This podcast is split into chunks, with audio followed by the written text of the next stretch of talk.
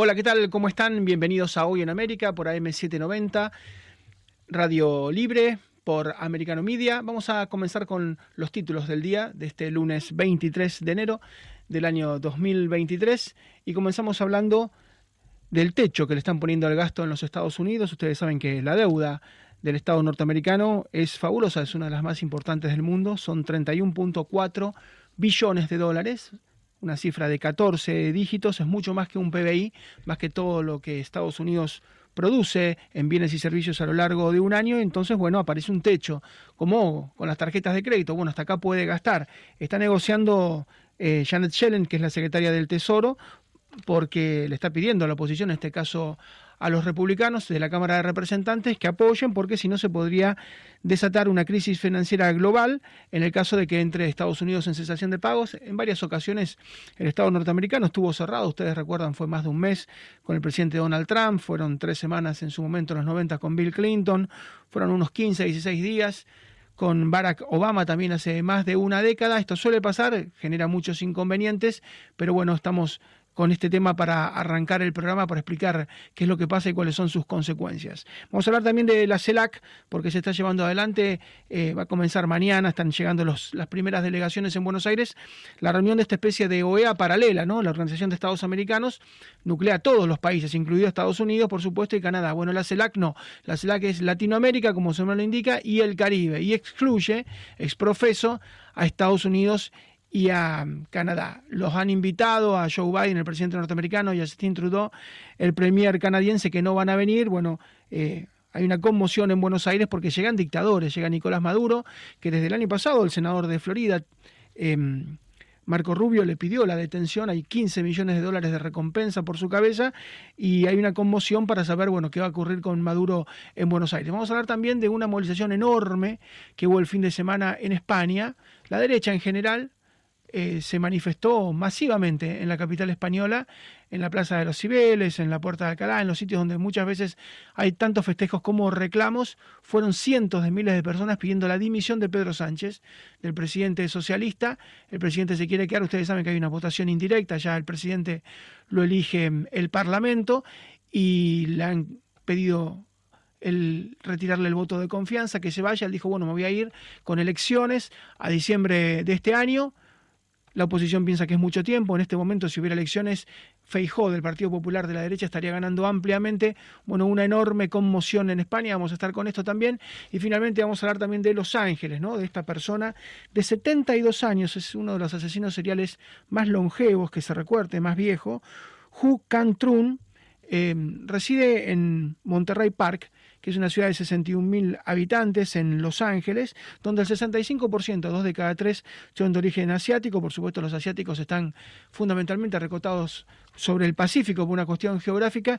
Bueno, y esta persona en medio del Año Nuevo Chino, esta celebración de 48 horas, enloqueció, mató con un arma larga a 10 asiáticos y a otros 10 más los mandó al hospital. Vamos a hablar también de este tema. Pero empezamos con lo que prometíamos al principio, con la situación muy compleja de la economía norteamericana. Janet Yellen, la secretaria del Tesoro, dice vamos directo a una recesión si no permiten que Estados Unidos se siga endeudando. Los republicanos dicen hay que parar con el endeudamiento. Solamente con Ucrania en un año Estados Unidos se va a endeudar en 100 mil millones de dólares. Si usted le suma decenas de miles de millones de dólares para electromovilidad y decenas de miles de millones de dólares para pagarle los gastos universitarios a quien ya se ha recibido, es una fiesta de gasto que los republicanos tratan de frenar y usted sabe que desde hace pocas semanas manejan la Cámara de Representantes y por lo tanto pueden bloquearlo. Vamos a hablar con Ariel Koremer, que es economista, uno de los más conocidos y prestigiosos del Cono Sur y siempre nos da una mano para entender toda esta situación tan compleja. Ariel, ¿cómo te va? ¿Qué tal? ¿Cómo te va? Un gran saludo a todos. Acá estamos. recuperamos el audio, lo teníamos a Ariel. No sé si me escuchabas en, la presentación, decía que, ¿Cómo estás? Que la secretaria del Tesoro dice si no se aprueba mayor gasto, si no se corre ese techo, como si la tarjeta, ¿no? De repente te quita, ya no puedes seguir usando la tarjeta. Bueno, pero vamos a una recesión y vamos a problemas muy graves si los republicanos no aceptan seguir gastando. Sí, exactamente. Perdón, ¿se escucha bien? Perfecto. Perfecto. Bueno, quisiera mencionar también al final algo de la CELAC que está impactando en Buenos Aires, Argentina y en toda América Latina. y que se entronca un poco con las relaciones de América Latina y esto que estamos viviendo en Estados Unidos, sobre todo el impacto este, que tiene la economía estadounidense en América Latina. Mirá, el tema del techo de la deuda siempre surge cuando hay que aprobarlo, cuando hay que aumentarlo, siempre es un arma de negociación política entre el gobierno incumbente, es decir, el que está a cargo, y la oposición, en este caso republicana. Y la republicana, como, como suele hacer, por su enfoque que tiene sobre la economía, más pro mercado y reducción de impuestos, es mucho más conservadora en el aumento del techo de la deuda pública. Es enorme la deuda pública en Estados Unidos, lo que pasa es que como el dólar es divisa clave en el mundo, bueno, diría que el Banco Central de Estados Unidos es el Banco Central del mundo, en tanto el dólar se sigue utilizando para dos cosas, las transacciones internacionales entre todos los países del mundo y este, la inversión financiera para mantener los ahorros. Yendo al punto, para tomar un antecedente muy importante, durante el gobierno de Obama, si mal no tengo entendido, en el año 2011, eh, Obama, con la oposición republicana, no pudo aumentar el techo de la deuda.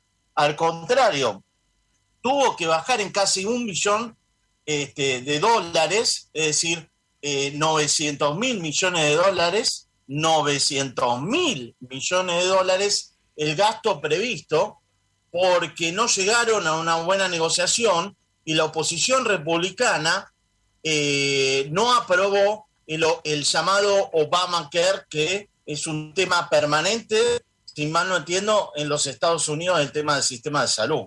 Y eso implicó que durante 16 días cuando se llegó al límite en términos de fecha, no funcionara el gobierno americano, cosa que no sucedía en décadas. Y ese es el riesgo y el arma de negociación política entre oposición y gobierno para lograr concesiones mutuas, porque esto impacta un parate en el funcionamiento del gobierno americano, obviamente implica consecuencias sobre la sociedad americana, pero sobre todo un impacto político, una erosión política del gobierno incumbente, en este caso Joe Biden.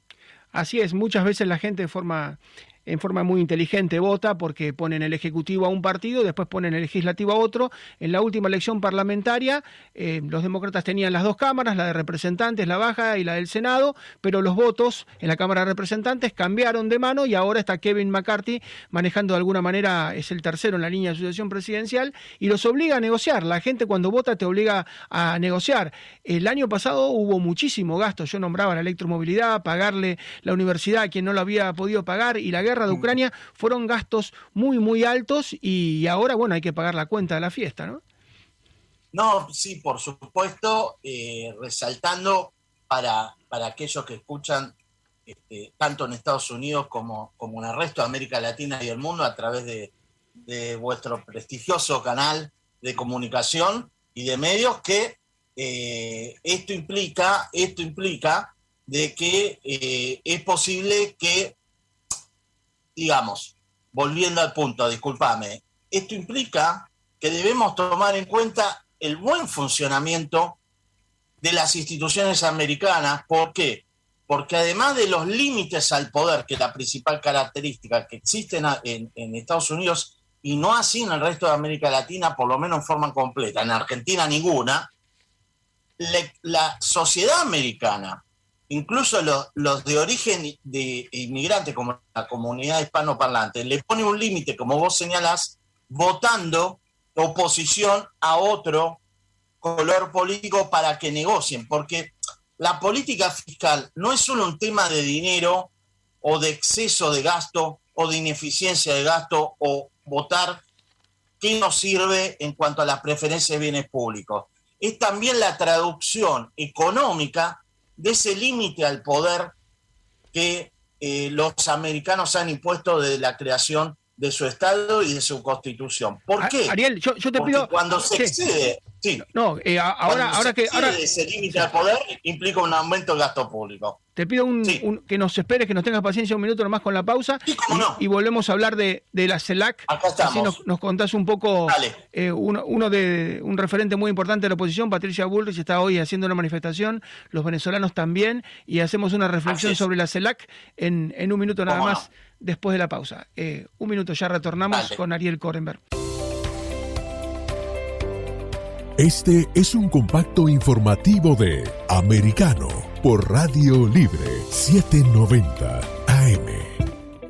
Si eres un usuario de iPhone o iPad, mucha atención con la nueva función a cantar. Apple en su nueva actualización 16.2 incluyó esta función para todos los fanáticos del karaoke. Dentro de la misma aplicación podrás cantar en solitario junto a tus artistas favoritos. Tendrás millones de canciones en las cuales podrás regular el nivel de voz de cada canción. Además, la letra de los temas vendrá en tiempo real y sincronizada con el audio. A cantar de Apple Music está disponible todos los iPhone 11 y posteriores, soy Pablo Quiroga con la nota tecnológica.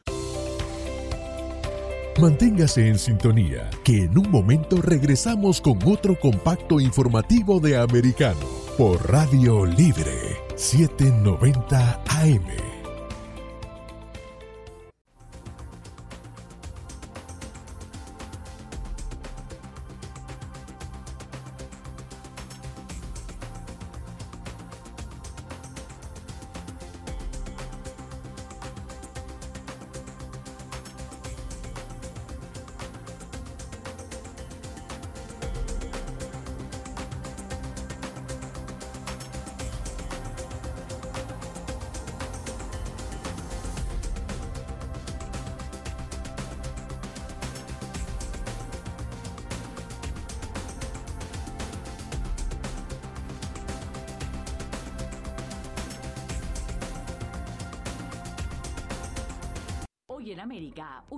De los acontecimientos en el hemisferio occidental con visión amplia y foco en los nexos políticos y económicos de la región con Marcelo López Macía de lunes a viernes desde las 10 a.m. este, 9 Centro, 7 Pacífico por Americano. Hoy en América, accede a toda nuestra programación a través de nuestra página web americanomedia.com, nuestra aplicación móvil Americano Media, Roku, Amazon Fire, Google TV y Apple TV. Y además puede sintonizarnos en Radio Libre 790 AM en Miami.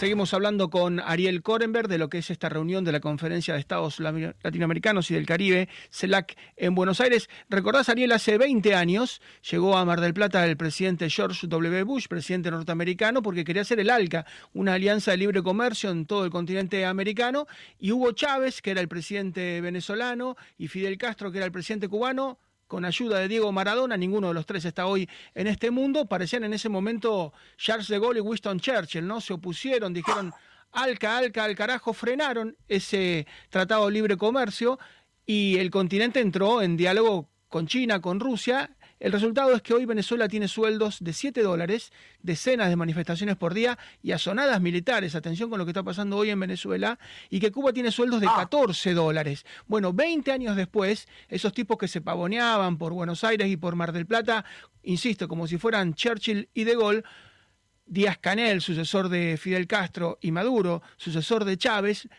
tienen un operativo de seguridad como si fueran Hitler y Stalin. O sea, están las calles militarizadas para que no los agredan. Pasaron 20 años, no se hizo el tratado y fíjate dónde fuimos a parar.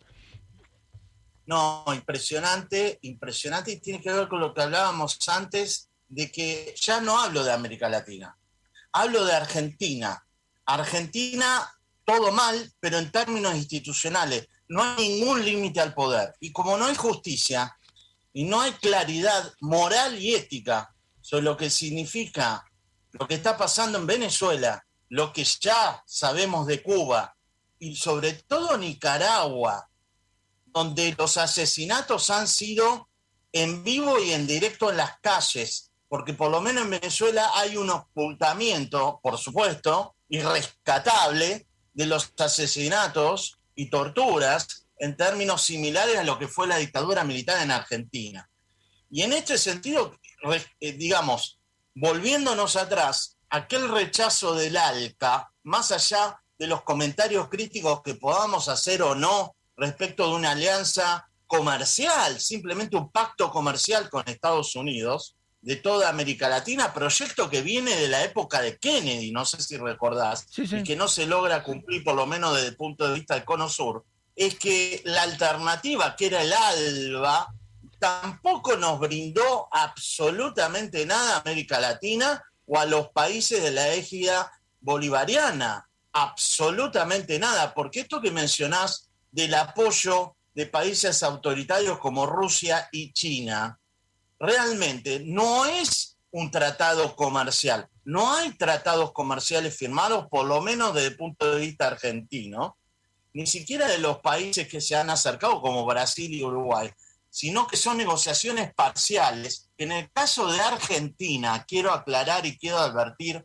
a toda la, comunidad hispanoparlante latina eh, y a toda la sociedad americana en general, implica la instalación de bases militares cesión de soberanía a Rusia y a China, mucho peor que el cuestionamiento de la sociedad argentina en el pasado con respecto a lo que podía ser las relaciones con Estados Unidos. Muchísimo más profunda. O sea, estas relaciones con estas, con estas dictaduras, en concreto económicamente, no le han brindado a Argentina absolutamente nada y al resto del Cono Sur muy poco y en concreto, en cuanto a las relaciones internacionales, ha provocado un caos en Argentina por el cual un día llamamos a Maduro y al otro día le pedimos a Joe Biden cuando nos quedamos sin dinero en las reservas. Eso es concretamente lo que está produciendo en Argentina una división, una grieta muy grande, por suerte, de un lado, de la mayoría de la sociedad que lo rechaza, de tal manera que debo mencionar Patricia Burrich, a yo soy asesor de ella en, términos de economía, pero también político, ha presentado y en una dura posición como corresponde ante la DEA de que sea detenido por narcotráfico el señor Maduro, el señor dictador, en Buenos Aires. Vamos a ver cómo prospera eso. Ariel, un gran abrazo y muchísimas gracias. ¿eh?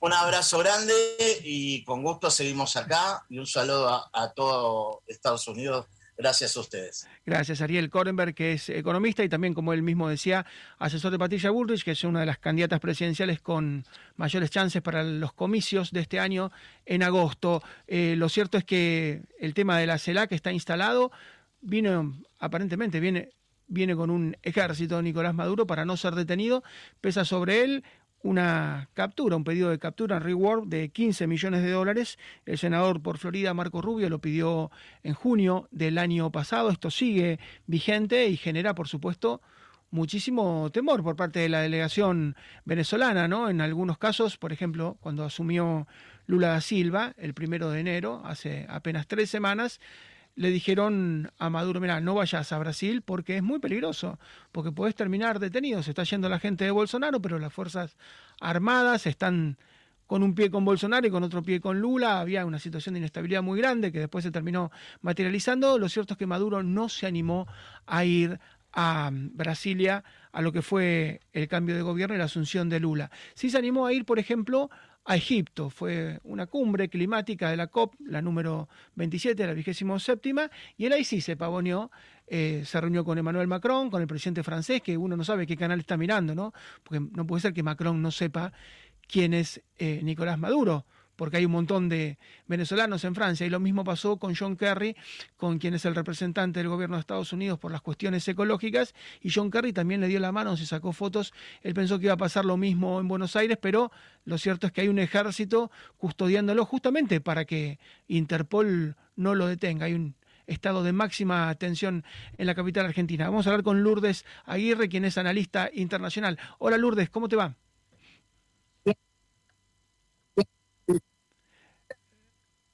Bueno, ahí te escucho con alguna dificultad, vamos a, ver si lo podemos mejorar.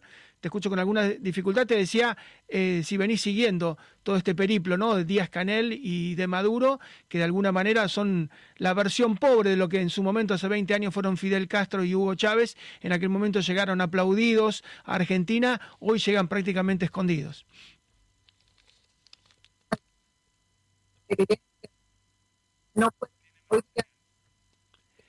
La, escuchamos mal, vamos a ver, eh, intentamos si, si lo podemos reponer en un minuto. Lourdes Aguirre es analista internacional. Y yo contaba el caso, ¿no? Hace 20 años, en esa reunión donde George W. Bush, concretamente, habían caído las torres hacía poco tiempo, bueno, el mundo se estaba reordenando, reorganizando, y él propone el ALCA, él propone una alianza de libre comercio en toda América que podía llegar a ser beneficiosa. Y Hugo Chávez entonces organizó una suerte de tren bolivariano rumbo a Mar del Plata, donde subió Diego Maradona, que en aquel momento tenía mucho predicamento, vino Fidel Castro, eh, se juntaron, se reunieron, lo llevaron prácticamente al presidente norteamericano George W. Bush a una ratonera, eh, le hicieron pasar muy mal, el ALCA no salió, en eso, por supuesto, que también tuvo que ver Néstor Kirchner, que era el presidente del país. Eh, como presidente, como anfitrión, eh, fue un pésimo anfitrión con el presidente republicano. El ALCA no salió y 20 años después, ahí está Venezuela, con sueldos de 7 dólares mensuales, con empleados estatales, maestros, empleados de PDVSA, empleados de la planta permanente, la estructura burocrática de este país caribeño, que ganan, insisto, la mitad de lo que gana en una hora cualquier obrero, cualquier empleado, el de más bajo rango en los Estados Unidos. Es decir, trabajar una hora en Estados Unidos corresponde más o menos a dos meses de sueldo en Venezuela. Hay decenas de protestas diarias, hay una sonada militar hoy por hoy de un frente interno que está pidiendo de alguna manera que se paren a Diosdado Cabello, a Nicolás Maduro, a Vladimir Padrino López, es decir, está pidiendo la caída del gobierno bolivariano y ni que hablar de Cuba que está en medio de una crisis sanitaria y una crisis económica y social con un cuarto de millón de personas que se está yendo por agua, como pueden arriesgando la vida a través de las balsas, o por tierra a través de la vía terrestre desde Nicaragua es el mayor éxodo superior, inclusive al de Mariel, el mayor éxodo desde el año 1959, es decir, esos dos países, donde en un lado se paga 7 dólares por mes al que trabaja y en otro se paga 14, 15 dólares por mes, están hoy presentes en Argentina los dos dictadores que además torturan a los presos políticos, encarcelan a quien no piensa distinto. Bueno, hace 20 años, insisto, eran Churchill y De Gaulle, hoy están escondiéndose de los venezolanos, de los cubanos y de los que de alguna manera defienden la democracia. Pausa muy breve, ya regresamos.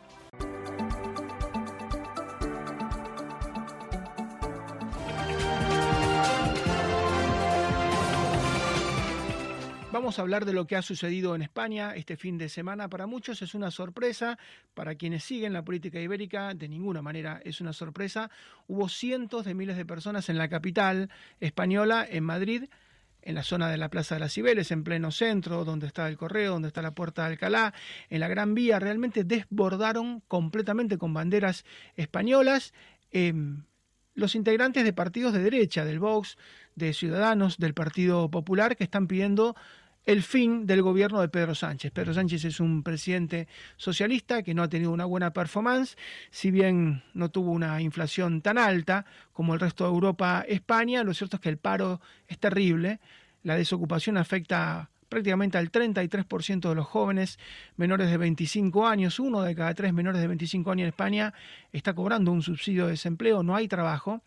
Hay un fenómeno de inmigración también que es tremendo y por eso es similar a lo que se vive en la frontera sur de Estados Unidos. Ellos tienen muchísima inmigración desde el sur, desde Argelia, desde Marruecos, desde África, pero también tienen una enorme inmigración latinoamericana por las dificultades, por supuesto, que está pasando en nuestro subcontinente, y a esto se le suma migración europea, del este europeo, con lo cual están atacados prácticamente por, por tres flancos distintos, y es tan grande la migración que ha ido cambiando, se ha ido reflejando en algunas películas del último año 2021-2022, ha ido cambiando mucho la fisonomía, inclusive de Madrid, donde empezaron a aparecer barrios muy pobres, una suerte de villas de emergencias o de cantegriles, en Madrid, en la mismísima Madrid, en las afueras, algo que nunca había sucedido. Lo cierto es que mm, si hoy hubiera elecciones, si hoy hubiera elecciones en España, ganaría la derecha, ganaría el Partido Popular, posiblemente aliado con el Vox o posiblemente solo.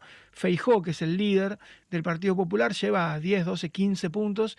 Las encuestas suelen ser bastante realistas, aciertan mucho, son muy eficaces y, mm, y eso es lo que está pasando. Sánchez se quiere quedar hasta el mes de diciembre y la gente le está pidiendo que renuncie ya. Pedro Sánchez es un presidente que ha fracasado, Y la derecha está en franco ascenso, está gobernando Suecia, que siempre fue un estado de bienestar y ha cambiado, se fue Anderson y ha cambiado de, de signo político, han llegado los conservadores, va a cambiar seguramente en Alemania, donde también el Partido de la, de la Restauración muy posiblemente gane este año.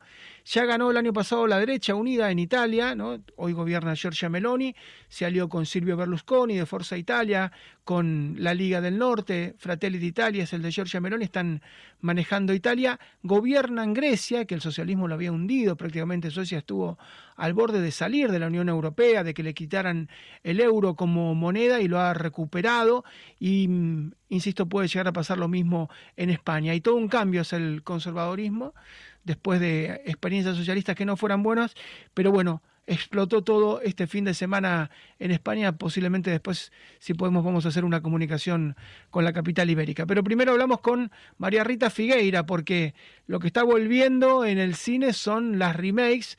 Muy difícil hacer remakes de películas que han sido tan exitosas, y en este caso la remake de Ghost, de La Sombra del Amor, que batió todos los récords y que al día de hoy eh, se sigue exhibiendo con enorme éxito. Ha cambiado María Rita mucho la cuestión técnica. Yo calculo, calculo que una nueva versión de Ghost, desde el punto de vista de los fantasmas, va a ser mucho más atractiva.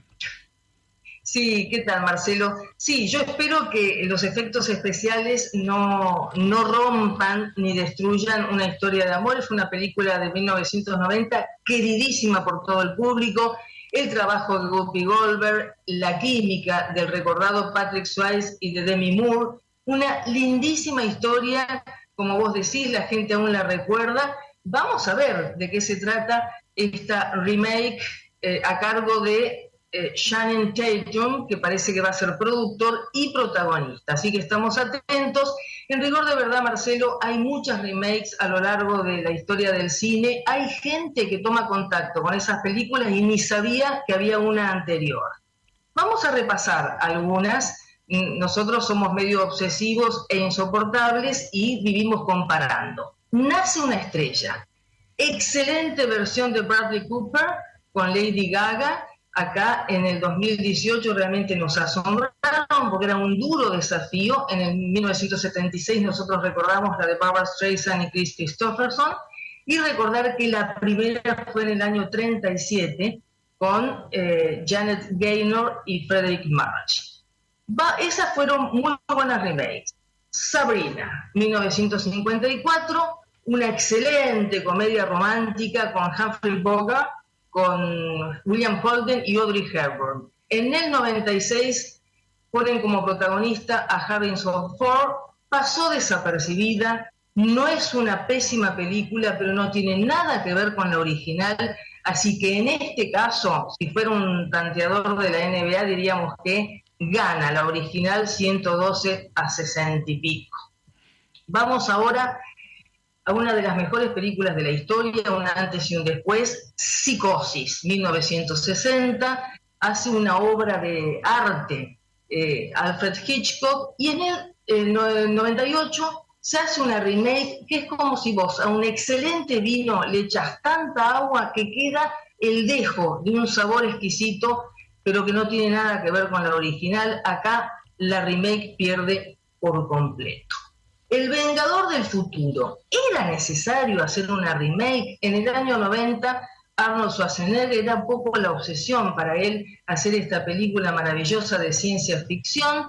Y bueno, la verdad que gustó muchísimo. Podríamos decir casi que es una película sugerida, siempre elogiada. Y en el 2012 se hace una versión que si uno la ve por primera vez no es una mala película. Colin Farrell, que lo adoramos, pero me parece que gana la original. Y acá hay una goleada a favor de la original. Diabolique, en 1955, Clouseau hace también otra joya con Simón Signoret. ¿Qué pasa a mediados de los 90? Juntan a dos mujeres preciosas como son Sharon Stone y Isabella Adjani un asesinato, una fórmula muy interesante, con sensualidad, con misterio, pero la original es muchísimo, muchísimo mejor. Vamos ahora a una remake que fue excelente, Cabo de Miedo. Claro, la dirigió Martin Scorsese. Robert De Niro, Jessica Lange, Nick Nolte con un guiño divino. Gregory Peck y Robert Mitchum aparecen porque ellos son los protagonistas de la de 1962. Y esta versión del 91 fue muy buena, a la gente le encantó y podemos decir que esta remake sí valió la pena. Después vamos a ir a 1974, El Gran Gatsby. Era el mejor momento de Robert Redford, que venía de la película El Golpe. Y claro, hay que ser Cuando uno valora una película, también tiene que ver la contextualización. El Gran Gatsby del 74, con poca televisión, sin redes sociales, sin internet, causó furor. Pero esta del 2013 con Leonardo DiCaprio y Capitales Australianos fue muy buena. Podemos decir que es una excelente película, pero que no tuvo el impacto de la anterior. Carrie, 1976, Brian De Palma hace una película con libro de Stephen King, Chisis Pasek, Piper Rory. Bueno, causó, es, es una película de culto. Siempre la nombramos, siempre se menciona. Se hace en el 2013 una remake, convocan a Julian Moore para el papel de la madre de esa fanática religiosa y la película es buena. Lo que pasa es que cada vez que citamos a Carrie nos, nos remontamos a 1976. Y ahora, por último, en esta lista que siempre aclaro que no es taxativa, Profumo di Donna, ¿qué es? Perfume de mujer. ¡Qué desafío! En 1974, Vittorio Gassman y Agostina Belli hacen Perfume de mujer, una película querida en todos los continentes, cine italiano puro pero Al Pacino con su talento absoluto en el 92 toma esa posta y le sale de maravilla, porque la verdad esta remake de Perfume de Mujer ha sido excelente con un trabajo maravilloso de Al Pacino. Como ustedes verán, hay una lista de remakes de películas originales, a veces gana la remake, casi siempre gana la original. Y a veces hay una especie de empate técnico, reitero, hay personas que no les interesan las comparaciones, nosotros que somos obsesivos e inaguantables y volvemos locos a los que están viendo la película con nosotros, vivimos comparando. Me parece que Ghost, ojalá, Marcelo, los efectos especiales que coincido con vos, me parece que van a ser más refinados, pero que no mate esa historia de amor después de la muerte, que me parece que ha sido lo más lindo de una película muy querida y que va a haber muchísimas expectativas. Así es, y algunos dicen, bueno, lo que pasa es que la gente quiere volver a ver esas viejas historias y otros dicen, lo que pasa es que no hay ideas, entonces ante la falta de ideas vamos a, lo seguro, pero bueno, va a ser seguramente un enorme éxito. Patrick Swayze ya no está con nosotros y habrá que ver si en algún momento aparece Demi Moore, que tenía 20, 20 y pico de años, porque si ya fue... Sí, sí, cerca de 30. Tenía, tenía poquito, poquito, poquito menos de, de 30 años. Un, vos sabés que eh, fue como bueno su, su, enorme lanzamiento para una enorme carrera. Veremos si aparece, aunque sea en un cameo, unos segunditos. Un beso, María. Nos vemos mañana. Beso, beso. Chau, chau. Hasta mañana. Nos vemos en el próximo bloque. Hacemos una pausa muy breve, un minuto nada más. Ya regresamos.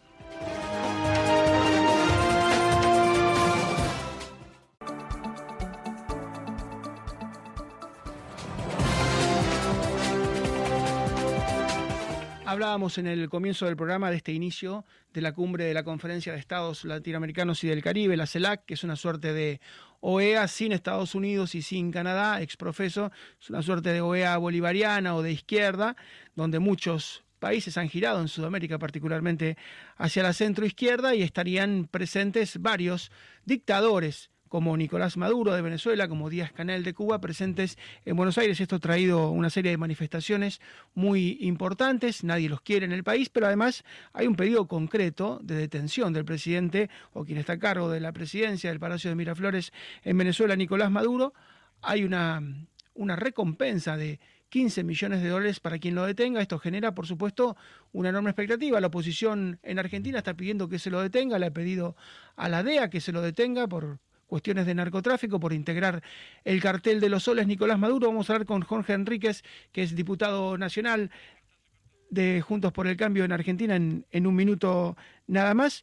Porque, insisto, eh, hace 20 años, cuando llegaban Fidel Castro y Hugo Chávez a la Argentina, eh, realmente había toda una fiesta, se los consideraba en aquel momento como dos presidentes de, enorme prestigio, eh, Fidel Castro daba charlas, Hugo Chávez daba charlas, ambos países, Venezuela y Cuba, están pasando crisis humanitarias terribles, Venezuela con sueldos de 7 dólares, Cuba con sueldos de 14 dólares, con crisis humanitarias, con 7 millones de exiliados en el caso de Cuba, con un cuarto de millón de personas por año que se van de la isla, bueno, todo ha cambiado, ya no se pavonean como Castro y Chávez, Díaz Canel y Maduro, al contrario, tienen que estar custodiados justamente para que no se los lleven presos. Hablamos con eh, Jorge Enríquez. ¿Qué tal, doctor? ¿Cómo le va?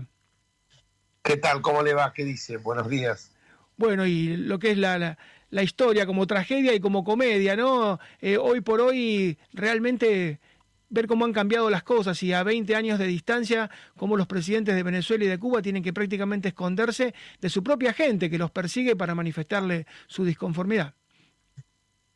Bueno, esto es claro porque se han instalado regímenes absolutamente autoritarios. El régimen cubano no es de ahora, desde más de 50 años. La, la juventud se rebeló y fue reprimida a sangre y fuego cuando se trataron de las jornadas en que ellos no querían seguir con el patria o muerte, sino con el patria y vida. Esto en Venezuela directamente es un régimen que cuenta con la complicidad de las Fuerzas Armadas y el régimen nicaragüense de Daniel Ortega, todos sabemos las troperías que ha cometido. Son regímenes que se caracterizan por tener justamente lo que es el desideratum para el kirchnerismo, que es la fascinación que les provoca porque se trata de, eh, de regímenes que buscan perpetuarse en el poder, que todo límite republicano, en especial la justicia independiente, es un estorbo, por eso debe ser arborido, por eso también se suprime la libertad de prensa o se la restringe al máximo y en consecuencia también los derechos humanos son violados sistemáticamente. Fíjese que son regímenes que comenzaron a lo largo de su historia con una fachada, con una pátina que podía ser muy atractiva. Pensemos en la Cuba de Fulgencio Batista y pensemos como esos barbudos que habían bajado de la Sierra Maestra parecían unos libertadores porque sacaban a, a Cuba del yugo que había sido sometido durante tantos años de dictadura. Contó incluso con el beneplácito en aquel momento de todos los organismos internacionales y de todos los países democráticos porque entendían realmente que era eh, terminar con el flagelo de una dictadura.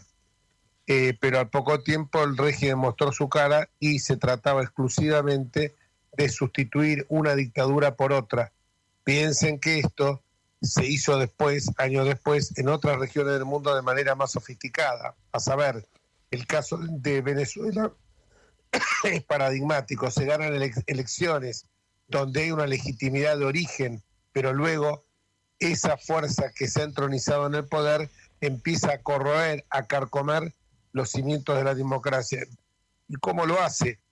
Lo hace a partir de lo que llamamos una boliburguesía, acomodando a los sectores a un grupo minúsculo de empresarios a los cuales le da todas las facilidades en detrimento de la gran mayoría de la población. Se le dan ventajas, franquicias, desgrabaciones impositivas de todo tipo y por supuesto esto es un retorno, genera un retorno. Eso es para que tengan eh, poderío económico esos países para poder enfrentar después lo que van generando que es el pobrismo. Crean una clase alta muy reducida y una clase media que abarca el 90-95, eh, perdón, una clase pobre, postergada, en la miseria, en la indigencia, que abarca el 90 al 95% de la población, hacen desaparecer la clase media. El mismo mecanismo se hizo en Nicaragua. También una revolución romántica termina con una llamado elecciones y luego termina con la persecución de los adversarios políticos. Y es necesario también en esto contar con una prensa absolutamente amordazada y por el otro lado también contar con un ejército servil.